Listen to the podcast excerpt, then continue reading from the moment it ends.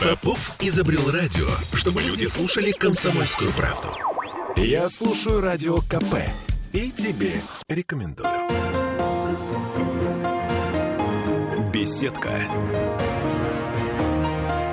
На радио «Комсомольская правда». Сегодня наша тема «Подарок или завещание?». На самом деле, э, при вот кажущейся разницы этих понятий, они очень близки, а в то же время очень различны. Нас консультирует сегодня президент Нотариальной палаты Санкт-Петербурга Мария Терехова. Здравствуйте, Мария. Здравствуйте, Олеся. И давайте сначала определим разницу между дарением и завещанием. Угу. Давайте. Вот вы спросили, что лучше, дарить или завещать? Да? Как только появляется вопрос, что лучше, появляется следующий вопрос. Кому лучше? Так. И, наверное, вот сейчас, когда я это расскажу, станет понятно, что лучше, дарить или завещать. Что такое завещание? Это распоряжение имуществом на случай смерти. То есть, когда мы живы-здоровы и делаем завещание, мы по-прежнему остаемся собственниками этого имущества. И если мы завтра надумали продать или подарить, да ради бога. Нас никто не ограничивает, Нас никто не ограничивает. на то, что мы завещали. Абсолютно. Про завещание никто, кроме меня и нотариуса, не знает. Я никому не обязана рассказывать о том, что я сделала завещание. И это тоже понятно, потому что есть такое, знаете, предубеждение, что сделав завещание, как честный человек, я должна немедленно умереть. Так вот нет. Делаем завещание, кладем под подушку, живем дальше долго и счастливо со своим имуществом. А что такое дарение? Если я решила кого-то одарить, то есть я буду дарителем, а кто-то будет одаряемым, то я свое имущество отдаю здесь и сейчас. Угу. Есть, конечно, изредка встречается обещание подарить. Ну, то есть, например, если ты закончишь университет, я тебе подарю машину. Да. Да, такое тоже возможно, но это редкости. Как правило, дарят здесь и сейчас. А что такое подарить здесь и сейчас? Это значит, я лишаюсь имущества, вот прямо сейчас, ничего не получая взамен. Потому что дарение – это безвозмездно. То есть дадом. То есть дадом, как Угу. известно. И все. Я не собственник. Сейчас мы с вами пойдем дальше, но я хочу вас вернуть к теме завещания, когда вы говорите, что никто вас не может э, обязать э, это расстаться да, с этим имуществом. Ну, а если у нас такая ситуация, что я завещаю э, взамен каких-то услуг, за мной ухаживают, а я завещаю квартиру взамен этих услуг. Вот за мной ухаживают, ухаживают, ухаживают, там несколько лет, а я потом взяла и продала квартиру. Так я могу? Это не совсем завещание, это Так. наследственный договор. А, наследственный Появился договор. новый инструмент пару лет назад, Мгм. называется наследственный договор.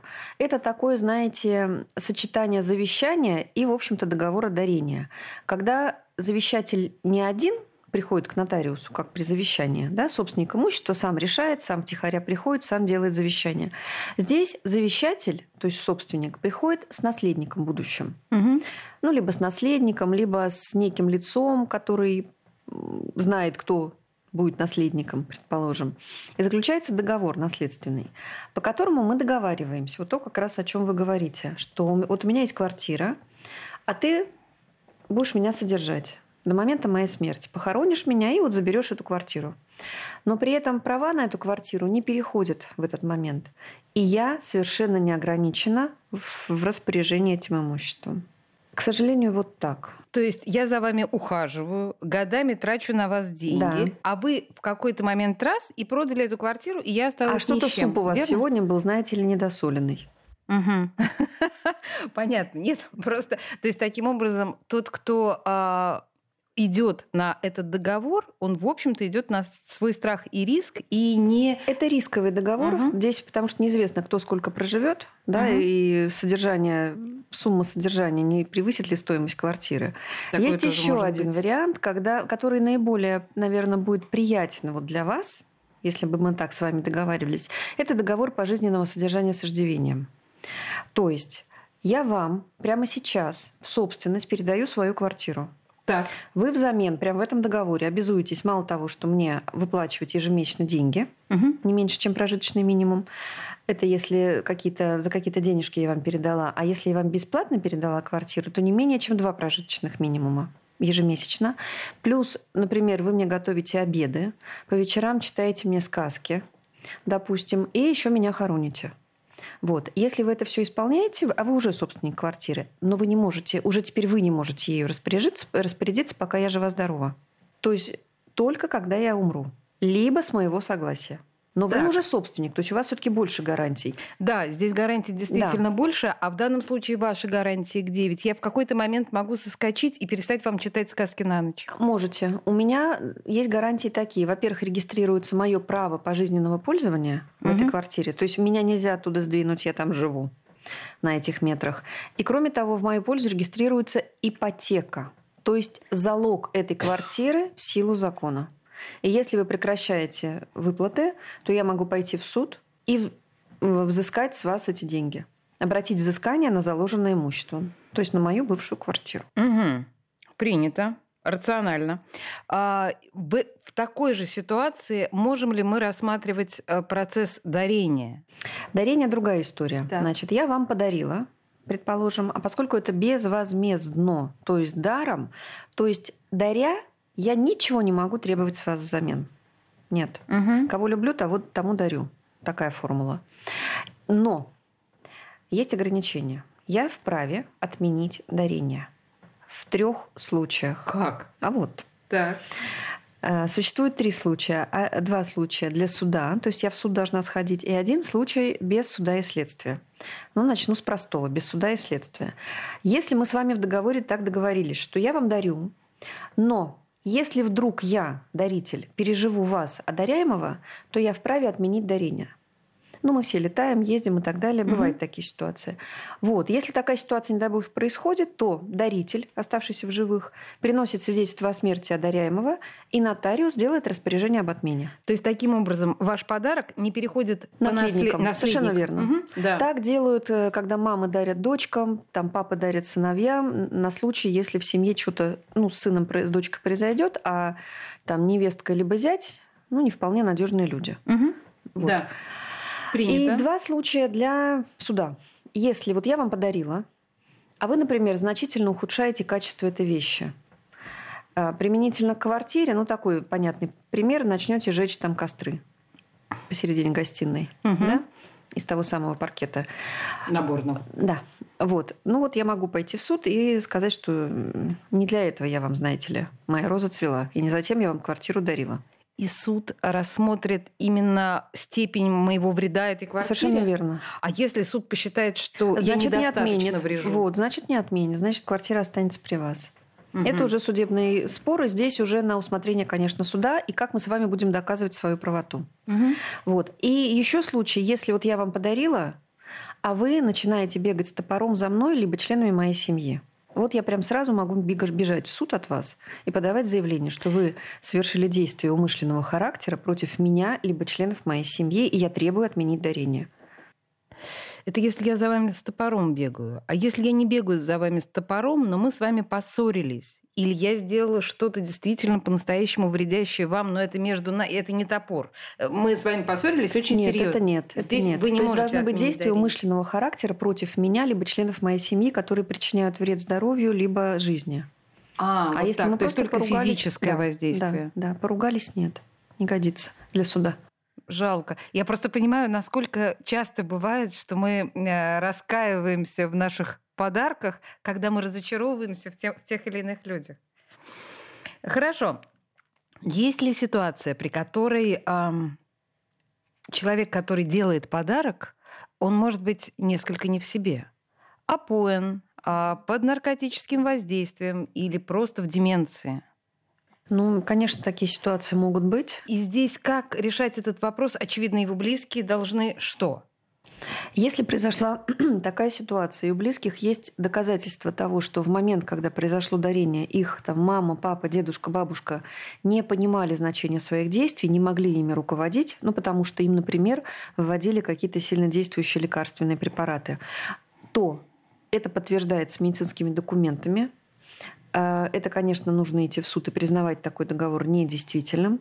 Здесь хочу отметить, что если э, это доля в праве собственности на недвижимость, то эта сделка обязательно подлежит обязательному нотариальному, ну, то есть подлежит обязательному нотариальному удостоверению. Если же это целый объект недвижимости, это целая квартира, отдельная квартира, там, земельный участок с домом, предположим, то закон допускает оформление таких договоров без нотариуса в так называемой простой письменной форме. И вот здесь я хочу сказать, что если э, сделку оформляет нотариус, и он видит, что, например, человек выдает какие-то не очень адекватные реакции или очень неадекватные, то нотариус, конечно, удостоверять не будет договор. То есть он приостанавливает эту сделку? Совершенно верно. А для простой письменной формы, ну, там нет предела совершенству. Мы обсуждаем дарители завещать э, с президентом Нотариальной палаты Санкт-Петербурга Марией Тереховой. Я предлагаю еще немножко поговорить о психическом, психологическом состоянии дарителя-завещателя, потому что у меня остались еще вопросы. У нас буквально две минуты рекламы, и мы вернемся к этому разговору. Беседка. На радио «Комсомольская правда». Я слушаю Радио КП, потому что здесь самые осведомленные эксперты. И тебе рекомендую. Беседка. На радио «Комсомольская правда». Дарители завещать. Продолжаем мы обсуждать с Марией Тереховой, президентом Нотариальной палаты Санкт-Петербурга. Мы с вами остановились в прошлой части на такой достаточно острой проблеме, насколько я понимаю. Если человек не совсем в себе, на самом деле э, вне зависимости, да, и нотариус этой истории не участвует. Ну, например, человек находится в деменции, он не признан не э, дееспособным, угу. но он, у него уже есть не, некие да, изменения, и он в состоянии там, какой-то эйфории переписал долю своей квартиры кому-то ему сильно понравившемуся. И умер. Что делать дальше его родственникам? Понятно. Раз долю, значит, э, договор был удостоверен нотариально. Это, это вот То недавно это... произошло, да? Угу. Да? да? Нотариально да, удостоверен? Да. Угу. Понятно. Ну, Повторюсь, нотариус при удостоверении любой сделки, будь то завещание, доверенность, тем более договор, ну, не тем более, а наравне, одинаково, да, у нас полномочия одинаковые при удостоверении сделок, нотариус разговаривает с человеком. Нотариус при этом, конечно, предвосхищая вопрос, не является психиатром. Вот, Это тоже очевидно. Да. Да? Хотела, Кроме конечно. того, вы правильно уже в самом вопросе у вас содержится ответ. Человек считается недееспособным только когда его суд таковым признал. Верно. Более того, а, поскольку были всяческие злоупотребления в части психиатрии, да, как мы знаем, там много лет назад, то в закон о психиатрической помощи, гарантиях при ее оказании уже давно, лет 10 назад, внесены изменения, что наличие психиатрического диагноза не означает ограничение этого человека в правах. Мы понимаем, да, мы когда с вами говорим про психически нездорового человека, мы представляем кого? Человека с кастрюлей на голове, правда? Ну так вот, и здесь я тоже, кстати, всегда думала, что человек с кастрюлей на голове – это однозначно нездоровый человек. А вот нет. Когда мы общались с, клиническим психологом, он сказал, вот вы прям заблуждаетесь. Я говорю, почему? Кастрюля не Она показать. говорит, ну потому что, потому что вполне вероятно, что это компания дураков. Ну, дураков в бытовом смысле. В смысле, там, не знаю, молодежь, подростки, поспорили что да ты никогда к нотариусу с кастрюлей на голове не придешь. Он говорит, я не приду. Приду. И пришел. Да? А я на него сразу уже тут клеймо вешу. Это первое. То есть не всегда... Это как а, да, поклонники макаронного монстра. Да, то есть не всегда то, что нам кажется, является правдой. Угу. Это первое. Во-вторых, э, мы, повторюсь, разговариваем с людьми. И при том, что мы не являемся психиатрами, э, неадекватность, она, как правило, ну так, употреблю не парламентское выражение, вылезает в разговоре. Потому что можно человека научить отвечать, как тебя зовут, отвечать, какое сегодня число, ну, то есть какие-то три базовых вопроса можно человека научить. Но если ты ему задаешь четвертый, пятый вопрос, вот на этом он может посыпаться и выдать какую-то неадекватную реакцию. Может не посыпаться. Может не посыпаться. И если человек неадекватных реакций не выдает, четко и однозначно, более того, порой настойчиво. А пожилые люди, они крайне настойчивы, да, они здоровее всех нас вместе взятых. Выдают желание и волю «я хочу подарить». Более того, нотариус, как правило, ведет еще и разговор, а у вас кто есть из родственников? Ну, в виде пожилого человека. Да? А это ваша дочь, сын? А это кто?